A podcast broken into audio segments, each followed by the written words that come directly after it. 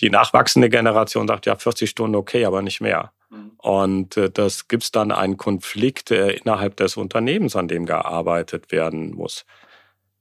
Und äh, diese Konflikte sind da. Mhm. Die kann man auch nicht einfach so wegreden. Das heißt nicht, dass der Partner sagt, oh, 40-Stunden-Woche finde ich nicht gut, aber der sagt, ich habe mein ganzes Leben lang so viel gearbeitet und die junge Generation äh, sollte bitte auch etwas mehr arbeiten. Und äh, da müssen wir äh, alle ähm, besser kommunizieren und zusammenfinden, weil heute wollen viele das nicht mehr.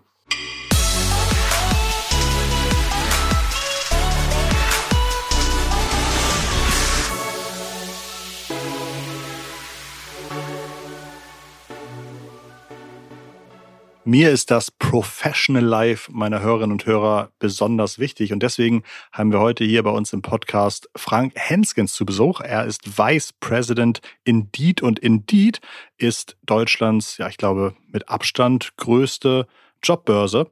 Ähm, bevor Frank bei Indeed war, hat er zehn Jahre bei Stepstone gearbeitet, kennt sich also wahnsinnig gut aus zum Thema Jobs, Job Search, Employer Branding, Future of Work und was es da so alles für wichtige Themen aktuell gibt. Indeed hat einen sehr großen Fokus darauf, den Kunden zu helfen. Also sowohl auf der einen Seite den Kandidaten zu helfen, bessere Lebensläufe zu schreiben, bessere Bewerbungen zu führen, sich auf Bewerbungsgespräche vorzubereiten und auf der anderen Seite den Unternehmen zu helfen, sehr gute Anzeigen zu produzieren, die viele Bewerber und Bewerberinnen hervorrufen und auch beim Employer Branding zu helfen. Also Indeed macht beispielsweise Webinare mit über 1000 Teilnehmenden, bei denen sie Unternehmen helfen, wie sie ihr HR oder auch ihre äh, Job Search verbessern können. Eine wahnsinnig beeindruckende Marketing- und Vertriebleistung. Ich glaube, in Deutschland hat Indeed inzwischen 400 Mitarbeitende.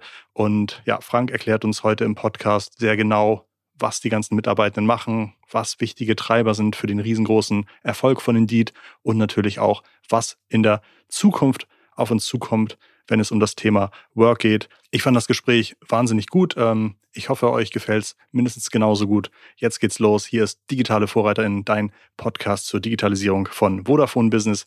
Und ich würde sagen, wir gehen jetzt direkt ins Gespräch.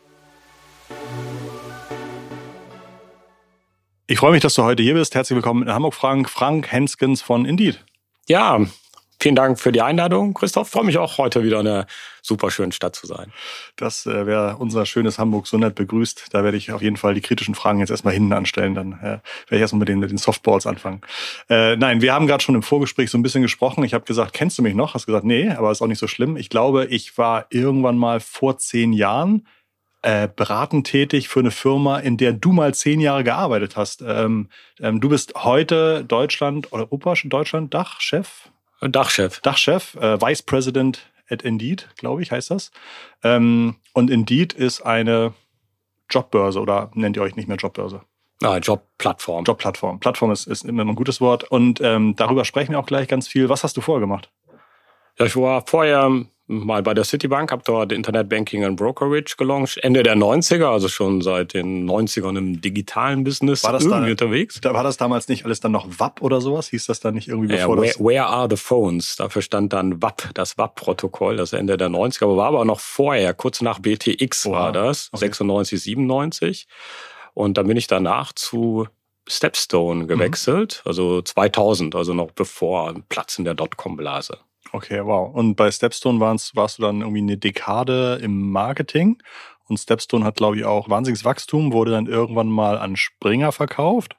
Und es gibt da so Geschichten, dass irgendwie für den Preis X Stepstone gekauft wurde und dann aber sofort irgendwie äh, ein Teil der Software verkauft wurde und der ganze Kaufpreis schon wieder fast wieder drin war. Und seitdem Stepstone ein wahnsinniger Anteil fürs Betriebsergebnis äh, von, von Axel Springer zuständig ist. Ja. ja, auch das war in der 2000er Dekade, mhm. nenne ich sie mal. Ich habe übrigens nicht nur Marketing gemacht, mhm. nachher war ich äh, für das komplette deutsche Geschäft verantwortlich, mhm. als Vorstand, Geschäftsführer, also auch in den Produkt- und Vertriebsbereich reingegangen. Aber das war schon ziemlich erfolgreiche Geschichte. Ja, Damals aber sicherlich heute auch noch. Ja, ähm, als ich damals dort Kontakt hatte und, und äh, so ein paar, paar Tipps geben durfte, da hatte ich irgendwie gerade gehört, ja, ja, so ein Mitarbeiter von uns ist jetzt gerade zu Indeed gewechselt. Indeed kommt irgendwie aus den USA. Die haben so ein Modell, das passt überhaupt nicht auf den europäischen, auf den deutschen Markt. Äh, weiß kein Mensch, was den, was den Frank da geritten hat, dahin zu wechseln. Ähm, jetzt bist du auch schon wieder zehn, elf Jahre bei Indeed. Ähm, äh, hat doch gepasst, glaube ich, ganz gut, was Indeed so macht, oder? Ja, das war, also es bedeutet eigentlich, also das wichtigste Thema ist, du musst die Kandidaten auf deiner Plattform haben. Das war immer so das entscheidende Kriterium. Und das war mir eigentlich äh, schon bewusst, als äh, Indeed in den Nullerjahren in den USA gestartet ist. Ich kannte den Gründer ganz gut und über den bin ich dann zu meinem Job bei Indeed in Deutschland, also für den Dachmarkt gekommen. Und in den Anfangsjahren hat man uns äh, das nicht zugetraut. Also mhm. viele Stimmen im Markt haben gesagt, das dauert vielleicht ein halbes Jahr, vielleicht ein Jahr, da sind die wieder weg. Das funktioniert hier nicht. Aber wir haben uns damals gedacht, wir sind gekommen, um zu bleiben. Ja, und heute sind wir auch noch da. Auch das nicht ganz unerfolgreich. Plattform, hast du schon gesagt, äh, damit eine Plattform funktioniert, braucht man auf der einen Seite ganz viele Kunden und auf der anderen Seite ganz viele Anbieter. Und nur wenn das, ne, und dann ist immer die Frage, was, was kommt zuerst? Die Anbieter, damit die ganzen Kunden kommen oder die äh, Kandidaten heißt es bei euch, damit die ganzen Unternehmen ihre Anzeigen schalten. Wie wichtig oder über welche Kanäle kommen diese Kandidaten zu Indeed auf die Plattform? Also das hat sich mit der Zeit auch entwickelt, muss ich mhm. dazu sagen. Am Anfang war es so, äh, man musste möglichst viele Stellenanzeigen haben. Also das ist auch der Unterschied des ursprünglichen Indeed-Jobmodells, wenn du halt eine klassische Jobbörse nimmst, die haben nur äh, Anzeigen für die Unternehmen zahlen. Das ist dann halt nur eine bestimmte kleine, vielleicht ein paar Prozent, äh, vielleicht 100.000 auf einer Plattform. Und wir bei Indeed haben die Anzeigen äh, aggregiert, also nicht nur einen Crawler laufen lassen, sondern ein semi-automatischer Prozess. Und dadurch hatten wir viel mehr Anzeigen auf der Plattform. Und der Kandidat hat äh, viel mehr Auswahl und das treibt dann dieses Schwungrad an, mehr Kandidaten zu bekommen. In den Ursprungstagen muss ich aber auch sagen, ich glaube, das ist auch eins deiner Kernthemen, war das SEO. Mhm. mhm. Und äh, Indeed hat halt einen genialen SEO-Engine gehabt und das war sicherlich der Ursprung des äh, Erfolges in den Anfangsjahren. Konntet ihr auf die Erfahrung und die Struktur der Webseite aus Amerika zurückgreifen oder habt ihr hier für Deutschland eine komplett eigene SEO-Strategie entwickelt damals? Na, das ist schon hauptsächlich ein skalierbares Modell aus den USA. Also Indeed gibt es auch in 60 Ländern. Also wir sind weltweit äh, die größte Plattform. Mhm. Ich glaube, es gibt kein Unternehmen, die so viele Jobsuchenden weltweit auf der Plattform haben äh, wie äh, Indeed. Und der Vorteil war, dass man im Endeffekt den mehr oder weniger gleichen Algorithmus und Plattform ja in alle Länder oder in sehr viele Länder sehr schnell ausgerollt. Und dann nur noch die lokalen Daten reinspielen ja. musste, also nur noch in Anführungszeichen.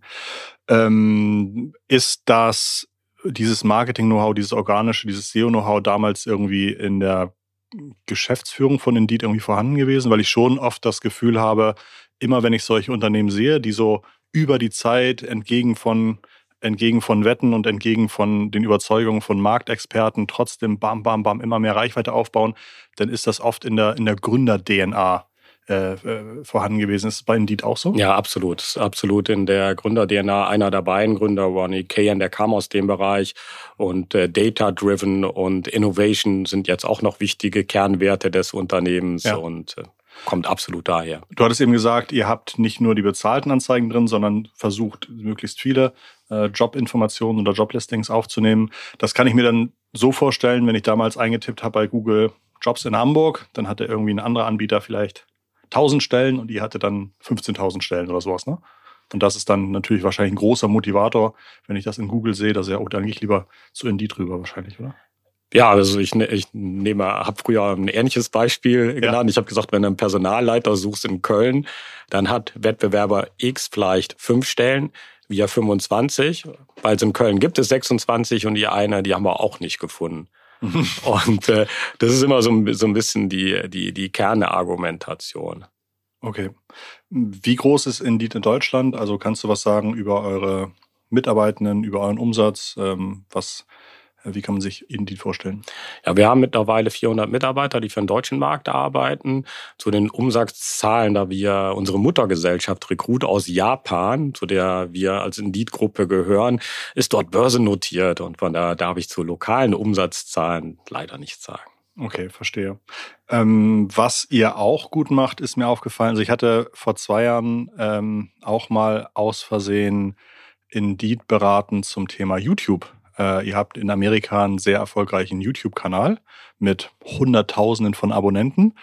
Und der, da habt ihr die Herausforderung, dass ihr ganz viele, also wirklich hunderte Videos oder sowas habt und auch genau wie ihr es aus dem SEO kennt zu Themen, die viel Nachfrage haben. Also wie läuft ein Bewerbungsgespräch ab, wie bereite ich mich, wie mache ich einen Lebenslauf, ähm, was sind typische Fragen, die im Bewerbungsgespräch drankommen und so weiter.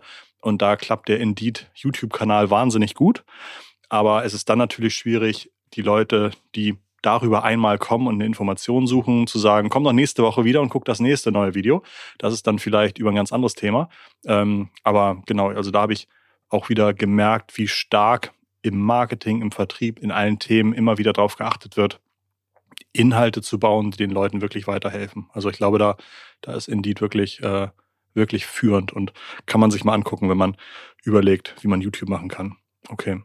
Ähm, 400 Leute seid ihr in Deutschland. Wie sind die ungefähr aufgeteilt? Was sind so die, die wichtigsten Aufgaben, damit Indeed funktioniert? Also wir, die äh, größte Teil der Produktentwicklung liegt in den äh, USA, in Indien und in Japan. Wir sind aber auch sehr eng mit denen vernetzt. Also wir haben natürlich bei uns Leute, die an den Product Requirements arbeiten, also in den Marktanforderungen, die in Deutschland doch andere sind als in den USA oder in einigen angelsächsischen Ländern. Japan ist auch anders, Indien ist nochmal ganz anders. Also wir, wir, sind eher ähnlich, ähnlich wie Japan. Ja, zum Beispiel, dass die Deutschen ungerne Daten hinterlegen. Das macht man natürlich. Lebenslaufdatenbanken kennen wir alle. Wir haben auch eine Resume-Database, ist heute auch gerade vor dem Hintergrund AI. Also du brauchst halt sehr viele Daten zum Matchen, sehr wichtig. Da ist man in Deutschland weiterhin zurückhaltender. Und äh, aber auch in den Unternehmen Lebenslaufdatenbanken zu nutzen, weil die Amerikaner machen lieber Active Sourcing. Das heißt, die haben in den Unternehmen Personen, die aktiv rekrutieren. Das ist in Deutschland bei Personaldienstleistern stark, aber in den Unternehmen weniger. Und also generell Daten hinterlegen, da sind wir doch immer ein bisschen vorsichtiger. Okay. Aber auch ein paar andere, der, der deutsche Labor Market, der ist also Arbeitsmarkt, ist nicht so äh, volatil, wie zum Beispiel der amerikanische. In Deutschland bleibt man zehn Jahre im Job, mhm. in den USA dreieinhalb Jahre. Das mhm. heißt, die wechseln viel häufiger den Arbeitgeber, England übrigens auch. Und dann hast du natürlich ein höheres Suchvolumen. Mhm. Was wäre euch lieber, dass die Deutschen auch öfter den Job wechseln? Ach, ich, ich glaube, das ist eine, eine Mischung von beidem wäre ganz gut. Also ich glaube, wenn du häufiger den Job wechselst für unser Businessmodell, ist das sicherlich ein, wäre das ein Treiber. Ich glaube, das treibt aber auch die äh, äh, äh, die Innovation, weil wenn du immer nur zehn Jahre im gleichen Unternehmen bist, ich bin jetzt auch zehn Jahre da, wir sind aber ein Unternehmen, das äh, wirklich sehr schnell wächst und sehr viel Innovation hat. Aber ich glaube, äh, dass es für jeden auch mal gut ist, mal einen Job mal zu wechseln, um mal andere Perspektiven zu bekommen. Das stimmt. Ähm, wie teilen sich die restlichen Mitarbeitenden auf? Also wir haben sehr viel Go-to-Market bei uns. Das bedeutet eben von dir angesprochenen Marketing-Themen. Mhm. Die werden bei uns äh, sehr stark lokal betreut. Mhm. Sieht man zum Beispiel, dass wir das erste Land waren, die bei Indeed eine lokale Brandkampagne hatte und nicht ganz unerfolgreich. Und das war das, war das Ingrid? Exakt, ja. die Ingrid. Was, was, kann, was war das? Die Ingrid, also wir haben einen US-Spot bei uns gehabt, der hat aber nicht so ganz funktioniert, weil der war halt sehr generisch und er setzte eine hohe Markenbekanntheit voraus. Und dann habe ich den globalen bei uns äh, stoppen lassen. Und wir haben dann mit einer Hamburger Agentur, Kreativschmiede Hamburg, wieder mal ein Kompliment an, an die Stadt, in der wir heute sind, äh, eine lokale Kampagne entwickelt, von der die Amerikaner am Anfang gar nicht so begeistert waren, weil die den Humor nicht verstanden mhm. haben. Und ich habe denen gesagt, please trust me. Ja. Ich hatte Gott sei Dank haben sie mir vertraut. Ja. Und äh, das ist dann quasi eine Werbeikone geworden und hat uns in der Bekanntheit einfach nach oben geschossen. Fun Fact, auch bei eurem YouTube-Kanal Amerika kamen fast am meisten Leute kamen über Ingrid zu, zu Indeed. Äh, und ich hatte das damals überhaupt nicht kapiert und gesagt, wieso denn Ingrid, was ist denn das? Und habe mir das dann damals mal angeguckt. Das ist ja verrückt. Äh, ich habe gerade parallel mal geguckt, du kannst ja wahrscheinlich zu den Zahlen nichts sagen, aber ähm, äh, SEO-Tool Sistrix schätzt, dass ihr über sieben Millionen Klicks jeden Monat aus Sistrix bekommt. Das ist ja, oder aus, aus Google bekommt. Das ist ja, ist ja Wahnsinn. Äh, also ne, für, für Leute, die sich da draußen das, das überlegen, stellt euch mal vor, man müsste irgendwie jeden, jeden Klick mit ein paar Cent einkaufen. Das sind schnell hohe sechs bis kleine siebenstellige Summen im Monat, die Indeed durch ihr schlaues Go-to-Market so aufgebaut hat, dass, ähm, dass sie dafür nicht dauerhaft pro Klick was zahlen. Okay, ja, fantastisch. Äh, Go-to-Market ist ein großes Thema und dann habt ihr sicherlich auch im Vertrieb äh, zu den Unternehmen noch ein paar Leute sitzen. Was sind so die Produkte, mit denen ich Umsatz bei euch lassen kann? Also das ist richtig. Also wir haben natürlich auch eine ziemlich äh, starke, große Vertriebsorganisation und äh, Client Success, also Kundenservice-Organisation, die zum Go-to-Market dazugehören. Und wenn du Mitarbeiter suchst, dann musst du das im Endeffekt auch auf der Plattform machen, die die größte Reichweite hat. Und das sind unter anderem, was wir im Vertrieb mit den Kunden besprechen. Aber wir gehen eigentlich dazu über, strategischer Berater zu werden. Weil das ist in Deutschland ein Thema. Fachkräftemangel, Arbeitskräftemangel. Das hören wir nicht nur überall in den News, egal auf welchem Kanal du unterwegs bist. Den Schmerz, den siehst du, wenn du versuchst, in ein Restaurant zu kommen und äh, die haben kein Personal oder es wird was nicht geliefert oder du bekommst deine Wärmepumpe nicht eingebaut, weil der Installateur fehlt. Das zieht sich durch alle Berufsgruppen und wir wissen auch, dass das Problem in Deutschland eher größer als kleiner wird. Und äh, da sind wir halt auch bei den Unternehmen beratend tätig, also wie sie sich richtig aufstellen, um in der Situation trotzdem geeignete Kandidaten zu bekommen. Geht über Stellenanzeigen, Employer-Branding-Maßnahmen, aber auch einfach nur beratende Themen in Richtung Diversity. In, also rufe ich dann bei euch an und kriege eine Telefonberatung oder sagt ihr, hey, wir haben hier einmal im Monat ein Webinar vorbereitet, da könnt ihr daran teilnehmen. Wie kann ich mir das vorstellen? Ja, alle Kanäle. Also Alles. Webinar zum ja. Beispiel machen wir, seitdem ich äh, seit 2013, 2014 da bin. Mhm. Ich weiß, das erste Webinar hatten wir 40 Leute. Ich habe das persönlich, also selber gemacht. Mittlerweile haben wir ein Webinar 1500 B2B in einem Webinar, in einem. Und was für Themen sind das so zum Beispiel? Da geht's dann äh, zum Beispiel um, das ist der Klassiker, die optimale Stellenanzeigengestaltung. Ja. Das ist wirklich so ein Evergreen, das zieht immer. Aber da ist natürlich auch andere Themen wie äh, Employer Branding, wie stelle ich mich dort richtig auf. Aber wir haben natürlich auch sehr viele Kundenkontakte vor Ort beim Kunden. Mhm oder auch bei uns im Haus, wo wir teilweise ganztägige Strategie-Sessions anbieten. Das hängt dann aber natürlich auch ein bisschen von der Unternehmensgröße ab. Verstehe. Wie viel Umsatz macht ihr prozentual oder wie viel mit White-Collar versus Blue-Collar-Jobs? Du hattest eben schon gesagt, Wärmepumpen installieren ist dann wahrscheinlich eher Blue-Collar und äh, Wärmepumpenunternehmen führen ist dann wahrscheinlich eher White-Collar. Kann man das irgendwie sagen? Was ist für, was ist für euch wichtiger? Ja, das ist eine, eine sehr gute Frage. Also Endlich. Nein, das ist, äh, ich hatte nämlich eben noch einen Gedanken, als du über SEO gesprochen hast. Mhm. wir hatten am Anfang Jobs bei uns auf der Plattform, für die haben Unternehmen nie bezahlt und das waren mhm. die Blue-Collar-Jobs. Ja. Und die War waren bei uns aber auf der Plattform. Äh, ich, ich glaube, ganz früher hat man easy mal für so eine Anzeige ein, 2000 Euro bezahlt. Ähm, und das ist vielen die vielleicht einen Handwerker suchen, der bei, bei ihnen arbeitet oder Handwerkerin, äh, viel zu teuer. Und ähm, genau, das, okay, also, also deswegen. Das war der Punkt. Mhm. Und äh, da hast du halt einen Handwerker gesucht, äh, übrigens eines der am häufigsten gesuchten Profile ist Fahrer. Mhm. Fahrer. Auslieferungsfahrer, ja. alles ja. Mögliche, seitdem die ganzen Delivery Services gekommen sind. Aber äh, deswegen ist Indeed unglaublich stark in dem Bereich, weil wir SEO, wenn du dann früher in Google eingegeben hast, ich suche einen Fahrerjob in Hannover, dann hast du nur den bei Indeed gefunden, weil ein Unternehmen hat vor zehn Jahren nicht dafür bezahlt. Und so haben wir eine riesen Bekanntheit und Reichweite in dem Blue-Color-Segment äh, aufgebaut. Da sind wir ich glaube, das kann ich mit Fug und Recht behaupten, Deutschland ungeschlagen. Aber der White-Collar-Bereich spielt bei uns natürlich eine, eine genauso große Rolle. Auch wenn du eine Geschäftsführerposition suchst, wirst du bei Indeed fündig. Das ist gut zu wissen, falls ich mal eine suche. Okay, aber ver verstehe, das ist ein Thema, da hat sich früher wenig Leute oder wenig drum gekümmert. Ihr habt das früher erkannt, habt gesagt, jeder Kontakt hilft uns, irgendwie unsere Marke bekannt zu machen. Ähm, und jetzt hat sich der Markt ein bisschen geändert und jetzt sind Unternehmen auch bereit, für solche Themen Geld auszugeben oder sich ein bisschen mehr Mühe zu geben. Das ist doch ganz toll. Was sind weitere Trends ähm, bei Stellenanzeigen oder bei wie ich als Unternehmen an gute Mitarbeitende komme? Also ich glaube, also als bei Stellenanzeigen als Unternehmen bei uns, Thema eins, es ist äh, äh KI oder AI spielt bei uns natürlich auch eine Rolle, weil das Matching muss besser werden.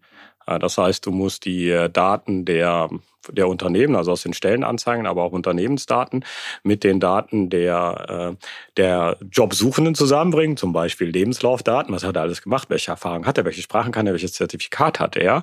Und was, wann, was von beiden, welche Kombination treibt ein Positive Outcome. Positive Outcome ist, der bewirbt sich. Und diese Daten haben wir und die musst du dann zusammenbringen, um dann über eine KI das Matching zu verbessern. Das ist also keine strukturierte Daten, die man zusammenbringt, sondern einfach, ich möchte dieses Positive Outcome haben. Das ist zum Beispiel der Prompt, die Bewerbung. Die habe ich und welche Daten führen zu welchem in welchem Match zu einem Positive Outcome. Das treibt uns natürlich, weil du musst da heutzutage auch für den Kandidaten, der muss einfach zu uns kommen, sagt, Mhm. Schick mir doch mal den Job, der am besten für mich ist und wahrscheinlich äh, mach mir mal eine Liste von Vorschlägen. Und wenn die gut sind und passt, dann treibt das dieses Rad wieder an und mehr Kandidaten suchen bei uns und die Kandidaten suchen mehr Jobs und die Unternehmen bekommen mehr qualifizierte Bewerber. Kann ich bei euch meinen PDF-Lebenslauf äh, hochladen? Äh, du kannst den in unsere Resume-Database eingeben. Ich weiß jetzt nicht, ob er wirklich direkt übertragen wird. Okay. Du kannst aber äh, zusätzliche Dokumente hochladen. Ja, das geht. Werden die durchsucht? Also wird da der Text versucht, zeichenweise. Hintergrund ist nämlich, ähm, ist vielleicht für euch nicht so relevant, weil ihr wahrscheinlich mit so einem Tool arbeitet, wo ich das dann alles bei euch eingeben muss. Aber lustigerweise gibt es äh, in Unternehmen immer mehr Tools, die beim Screening der Lebensläufe helfen sollen und dann in den Lebensläufen halt spezielle Stichworte herausfinden sollen und dann alle Lebensläufe, wo diese Stichworte nicht, äh, äh, nicht drin kommen, die sind schon mal ein bisschen runter. Ähm, und jetzt geht das Ganze wieder los, so wie man früher Google beschissen hat, dass man einfach sagt, ich nehme meinen Lebenslauf, schreibe vorne irgendwie alles rein, was ich bin und mache hinten noch eine Seite rein mit weißem Text auf weißem Hintergrund, wo ich nochmal die, die äh, Stellenausschreibung reinschmeiße und auf einmal tauchen alle wichtigen Keywörter in meinem Lebenslauf auf und dann werde ich sozusagen vom Algorithmus schon mal nach vorne sortiert. Und das waren so äh, kleine, kleine Hacks, die anscheinend jetzt gerade in dieser Automatisierung wieder von vorne losgehen, die die SEOs so mit Google vor 15, 20 Jahren durchgespielt haben. Ähm, aber wahrscheinlich muss man sogar bei, bei solchen Themen auch immer noch mal gucken, dass, äh, dass man immer mal schaut, sind die Helferlein oder Tools, die wir da bauen, ähm, äh, können die auch vielleicht ähm, gegamed werden oder ja. sowas. Ja, Aber das sind ja auch die lernenden Systeme, ne? mhm. ne? dass du auch damit umgehst, wenn jetzt einer versucht, irgendwie zu trinken. Im Endeffekt brauchst du ja ein positive Outcome. Das ja. ist einmal die Bewerbung. Du musst dich wirklich dort bewerben wollen. Und wo wir hinwollen, ist, dass, das, dass du noch weiter hinten bist. Und zwar Interviews, also hat ein Interview stattgefunden, das wäre dann der nächste Qualitätsschritt ja. und dann Hire, also die Einstellung. Ja, und das Und dann kannst du vorher ja. gamen, dann wird das wahrscheinlich das nicht so beeinflussen. Das Thema New Work war in den letzten Jahren sehr groß. Ähm, von zu Hause arbeiten, Homeoffice und so weiter. Was sind so typische Ansprüche, die eurer Beobachtung nach bei den Arbeitnehmenden in den letzten Jahren gewachsen sind? Ähm, und vielleicht auch, was sind typische Ansprüche, die bei Arbeitgebenden in den letzten Jahren gewachsen sind? Fallen dir da welche ein? Ja, also ich meine, Stichwort ist sicherlich ähm, kürzere Arbeitszeiten mhm. und flexiblere Arbeitsplätze. Flexible Arbeitszeiten und flexible Arbeitsmöglichkeiten. Also mehr Remote-Arbeiten, also nicht so häufig ins Büro, sondern häufiger zu Hause arbeiten. Ich glaube, die Ansprüche von Unternehmen gehen dahin. Es ist wichtig, die Kultur des Unternehmens aufrechtzuerhalten, dass du eine Hybridform hast, dass du zumindest an bestimmten Tagen im Büro bist. Ich glaube, darauf wird es sich einspielen. Also nur remote ist auch problematisch. Ist, glaube ich, aber auch für denjenigen, der zu Hause sitzt, nicht gut, weil es gehen sehr viele Inspirationsquellen verloren.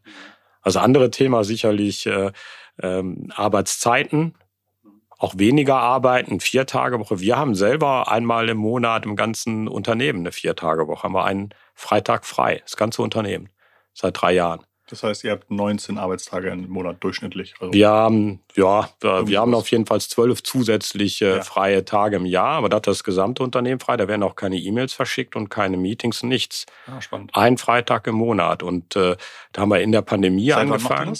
Seit, seit, ich glaube, Mai oder Juni 2020. Ja. Und äh, das ist sicherlich sehr attraktiv für äh, einmal als Arbeitgeber, Employer Branding, aber das äh, auch bei Indeed zu bleiben. Und äh, ja. ich glaube, jede Woche ist das noch schwierig, ja. also dann die Produktivität wirklich aufrechtzuerhalten, weil das ist ja auch die Anforderung von Unternehmen. Ich muss die Produktivität ja aufrechterhalten. Und äh, das ist auf jeden Fall gut, das funktioniert auch gut. Und das ist ein Trend, den sehen wir auf jeden Fall auch von der Seite der Kandidaten, also von den Arbeitssuchenden. Aber das heißt ja theoretisch, ihr habt, keine Ahnung, ungefähr 5% weniger Arbeitszeit im Monat. Und das hat sich jetzt nicht so ausgeschlagen, dass ihr sagt, oh ja, unsere Produktivität ist auch dementsprechend runtergegangen, sondern ihr habt gesagt, nee, das wird schon irgendwie gut kompensiert. Also wenn ich unsere Wachstumszahlen, die ich prozentual auch hier im Podcast nicht nennen kann, auf jeden Fall. Okay, spannend. Wir haben in den letzten Jahren extrem starke Wachstumszahlen, selbst im Pandemiejahr. Okay, toll. Mm, ihr habt auch dieses Jahr weltweit ein paar Mitarbeitende gehen lassen müssen. Es war, glaube ich, auch sogar 10 Prozent der Belegschaft. Ähm, das hat dann wahrscheinlich nicht mit dem freien Freitag zu tun, oder? Nein, das hat nicht mit dem freien Freitag zu tun. Das hat äh, mit einer Eintrübung der makroökonomischen äh, Lage in den äh, USA zu tun. Mhm. Und in UK ging es auch, auch etwas schwächer. Mhm. Und das ist halt eine Vorbereitung eines abkühlenden Arbeitsmarktes, insbesondere in den genannten Ländern. Wir waren eben noch beim Thema New Work. Ähm, wir haben gehört, dass die Mitarbeitenden gern flexibler arbeiten, flexible Arbeitszeiten haben, flexible Locations haben. Ähm, du hattest gesagt, dass die Arbeitgeber und Arbeitgeberinnen gerne möchten, dass das Thema Kultur weitergetragen wird. Gibt es da noch etwas ähm, oder habt ihr das Ganze auch nach kann man das auch nach Generationen merken. Also merkt ihr, oh, wer jetzt irgendwie 45 ist, der will, will gar nicht den Freitag frei haben, aber wer 25 ist, der sagt so, hey, äh, das ist das Minimum, was ich brauche. Gibt es da noch gibt's da große Unterschiede? Also wir haben eine Veränderung im, äh, in den Ansprüchen der Generation, haben wir beinahe in jeder Diskussion mit den Unternehmen, die bei uns vor Ort sind. Wie gesagt, wir haben so Strategietage. Mhm. Einen Tag sitzen wir mit den Unternehmen zusammen. Da kommt dieses Thema eigentlich immer hoch. Mhm dass sich das geändert hat. Ich nenne mal einen Wirtschaftsprüfer. Da sind die klassischen Partner arbeiten 60, 70, 80 Stunden am Tag und die nachwachsenden. Äh, Entschuldigung, Versprecher. Ich rechne manchmal 80 Stunden am Tag ab. Das wäre wär 300 Prozent oder sowas. Ja. Nein, äh, natürlich in der Woche. Mhm. Und die nachwachsende Generation sagt, ja, 40 Stunden okay, aber nicht mehr. Mhm. Und äh, das gibt's dann einen Konflikt äh, innerhalb des Unternehmens, an dem gearbeitet werden muss. Und äh, diese Konflikte sind da. Mhm. Die kann man auch nicht einfach so wegreden. Das heißt nicht, dass der Partner sagt, oh, 40-Stunden-Woche finde ich nicht gut, aber der sagt, ich habe mein ganzes Leben lang so viel gearbeitet und die junge Generation äh, sollte bitte auch etwas mehr arbeiten. Und äh, da müssen wir äh, alle äh, besser kommunizieren und zusammenfinden, weil heute wollen viele das nicht mehr. Spannend.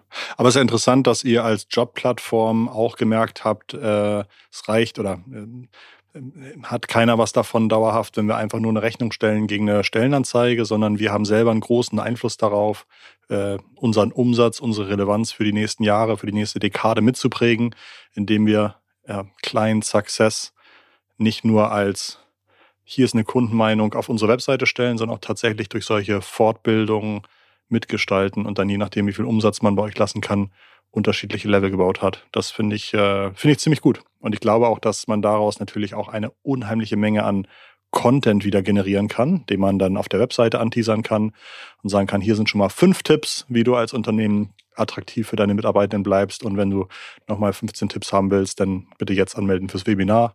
Dann bin ich im Webinar, dann kann ich, äh, nach dem Webinar kriege ich wahrscheinlich irgendwie einen 10% Gutschein, wenn ich meine erste Anzeige schalte oder sowas. Also das ist schon, das ist schon ziemlich gut gemacht, glaube ich. Ja, aber ich, ich sag mal, wir wollen natürlich auch ein bestimmte äh, Level in, die, mit, in den Unternehmen reden. Und wenn du mit den, deren Thema ist es wirklich, äh, Fachkräfte, Mitarbeiter zu finden. Und äh, die Lösung ist nicht nur eine Stellenanzeige zu schalten, sondern auch das Mindset zu verändern. Zum Beispiel Thema Diversity ja. ist ein ganz wichtiges Thema. Ja. Und da helfen wir Unternehmen weiter und äh, weiter und die schätzen das sehr. Und dann haben wir eine längerfristige und bessere partnerschaftliche Zusammenarbeit, als wenn ich einfach nur eine Rechnung stelle. Du hattest auch zum Thema Fachkräftemangel vorhin, glaube ich, erwähnt, ähm, dass ich glaube sogar ihr auch immer mehr Ausbildungsanforderungen ersetzt durch, ich glaube, ihr habt gesagt, Will statt Skill oder sowas. Was ist das?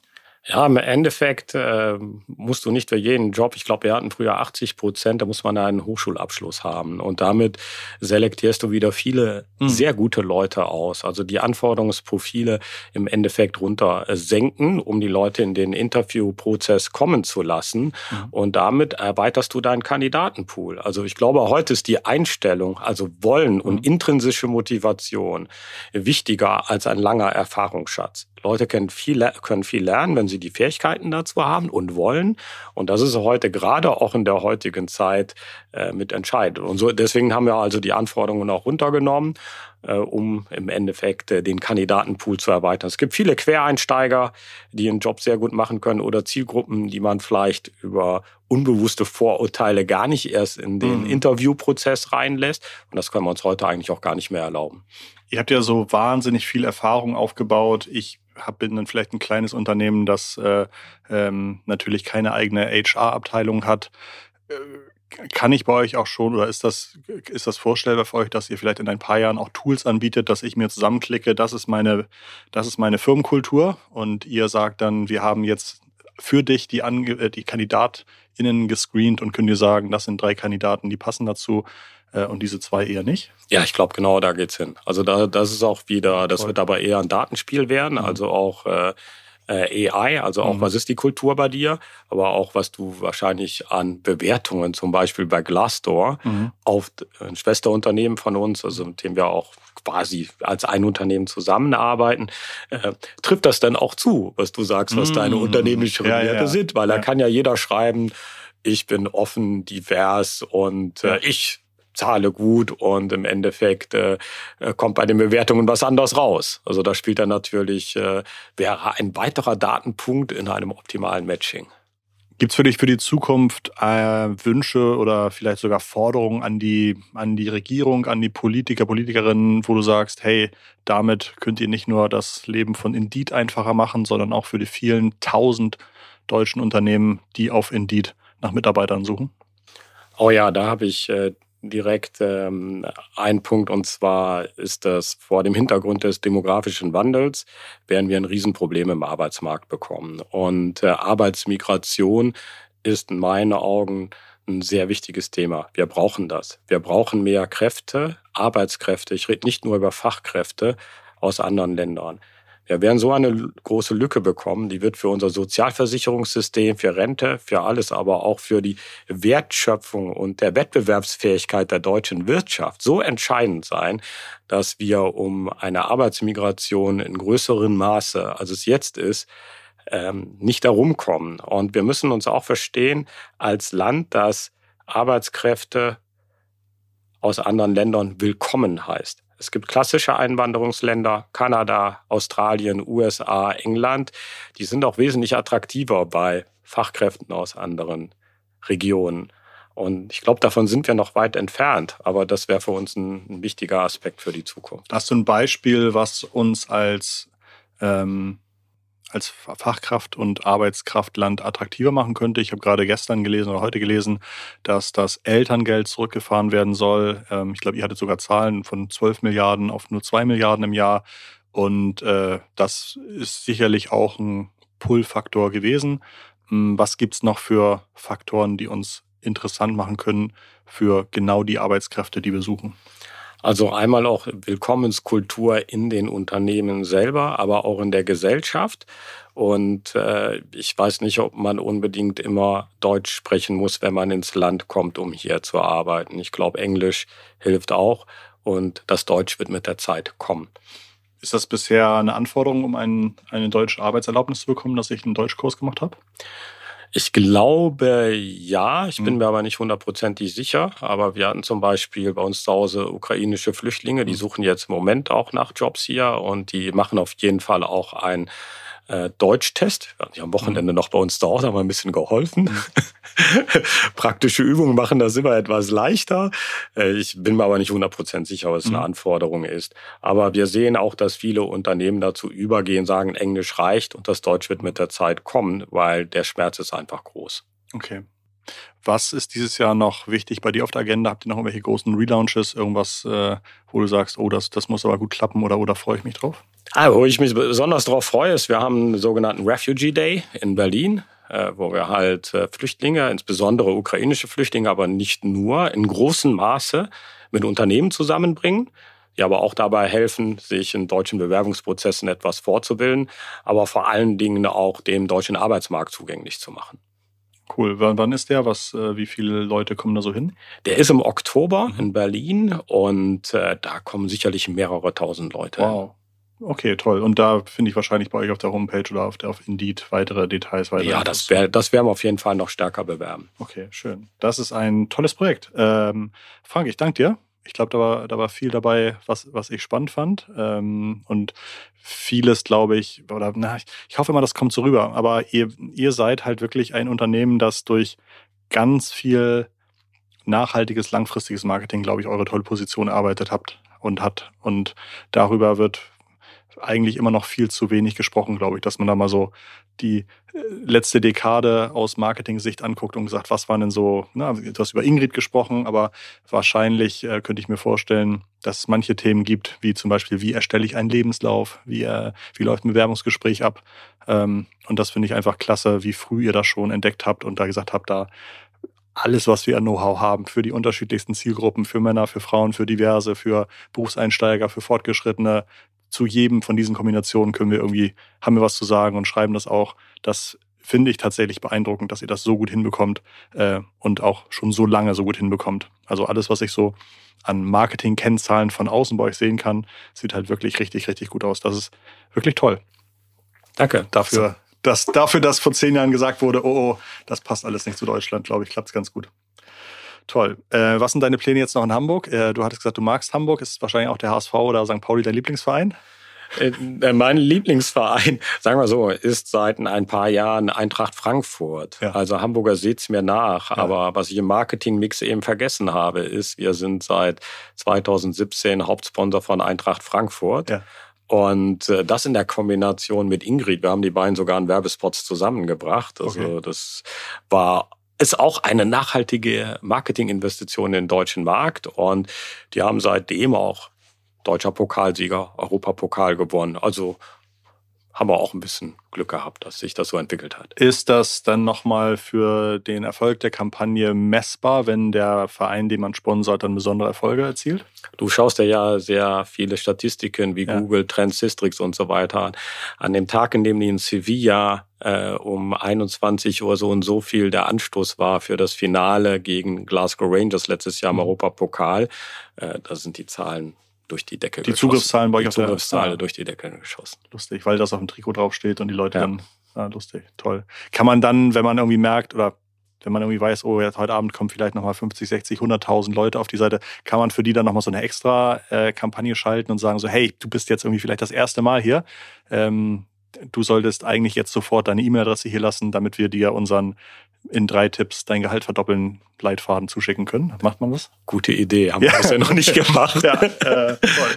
Das freut mich. Ähm, toll, also ja, dann vielen Dank, trotz, äh, auch wenn du keinem Hamburger Fußballverein äh, die, die Trikots anhast, aber das ist, das kann ich verschmerzen. Ich gucke leider auch sehr wenig Fußball. Ähm, wie lange bleibst du noch in Hamburg? Ja, heute noch. Na, heute noch oder heute zurück? Heute Abend zurück. Heute Abend zurück. Na gut, dann genießt den Tag. Ähm, ich hoffe, der Regen ist nicht zu kalt heute in Hamburg. Es hat eben schon geregnet, typisches Juliwetter. Aber es war schön, dich hier zu haben. Äh, viel Erfolg bei deinen Endeavors und Projekten und viel Erfolg beim Finden neuer Jobmöglichkeiten für all die vielen Leute, die gerne im Job vorankommen wollen. Ja, herzlichen Dank. Schön, dass ich hier sein durfte in eurem wunderbaren neuen Studio. Ja, ich bin auch immer begeistert, hier aufzunehmen. Das äh, schließt unsere heutige Podcast-Folge mit dem Frank Henskens von Indeed. Äh, mir hat Spaß gemacht. Und wenn ihr jetzt noch diese Abmoderation anhört, dann hat es euch anscheinend auch noch Spaß gemacht. Und deswegen äh, jetzt abonnieren, jetzt Folge weiterempfehlen, ähm, jetzt die anderen Folgen hören. Alles, wofür du jetzt noch Zeit hast, freue ich mich natürlich sehr. Und ansonsten geht's nächsten Montag wieder weiter bei uns im Podcast. Und bis dahin würde ich sagen, ganz liebe, wie immer, digitale Grüße von Frank und von Christoph. Macht's gut. Ciao.